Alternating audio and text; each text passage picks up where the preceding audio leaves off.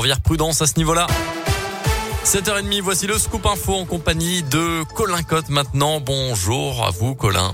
Bonjour Mickaël, bonjour à tous. Et à la une aujourd'hui, l'entrée en vigueur officielle du pass vaccinal à partir de 16 ans, c'est aujourd'hui voté par le Parlement et validé ensuite par le Conseil constitutionnel. C'était vendredi. Il remplace donc dès ce matin le pass sanitaire. Il doit donc être présenté dans les bars et les restaurants, notamment la loi autorisant désormais le gérant à vérifier votre identité. Pass vaccinal également à présenter dans les lieux de culture, de loisirs, les TGV, les cars interrégionaux par exemple, mais pas dans les hôpitaux ni les EHPAD ou encore dans les meetings politiques.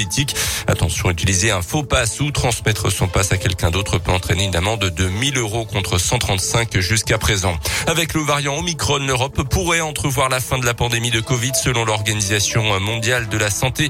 Un variant qui pourrait avoir contaminé 60% des Européens d'ici le mois de mars selon l'OMS. Le Covid pourrait ensuite faire une sorte de pause avant de faire son retour en fin d'année sans risque de pandémie pour autant. L'actu dans l'Ain ce matin, c'est l'enquête qui se poursuit après le terrible accident à hauteur de Pérouge sur la 42 samedi soir. Deux voitures roulant en direction de Lyon se sont violemment percutées. Euh, bilan, euh, deux morts dans un des véhicules et un blessé grave dans l'autre. Euh, selon le progrès, les deux conducteurs roulaient alcoolisés. Le survivant âgé d'une soixantaine d'années a été hospitalisé dans un état grave. Il devrait être placé en garde à vue à sa sortie. Il risque jusqu'à 7 ans de prison pour homicide involontaire.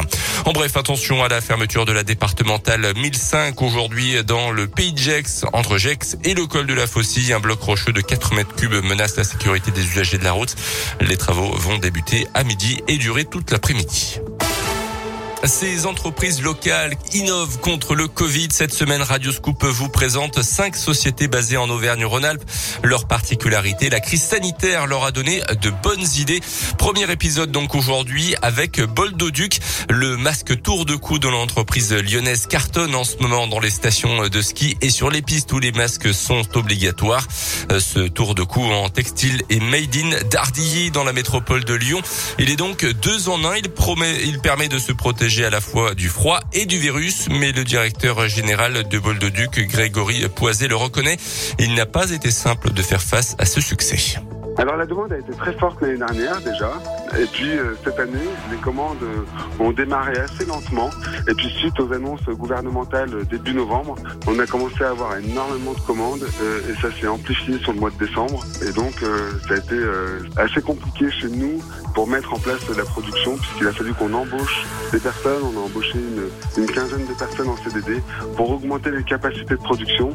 L'année dernière, on était sur à peu près 150 000 pièces. Cette année, on a déjà euh, dépassé les 200 000 pièces. On continue à en encore un petit peu, mais on pense que le gros de la vague est déjà passé.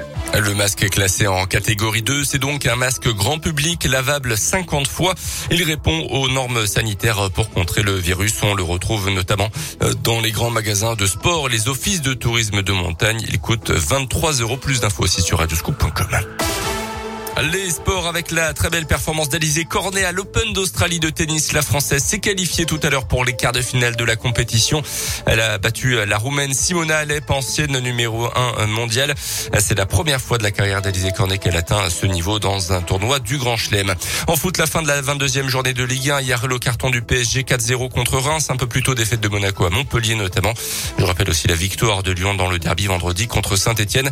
Défaite également pour Bourg-en-Bresse en national contre Cholet vendredi le FBBP qui n'a toujours pas gagné en 2022 pointe à la cinquième place avant la réception d'Avranches. Ça sera le 4 février à Verchères. Bon, on va parler de l'USB dans un instant. L'USBPA qui joue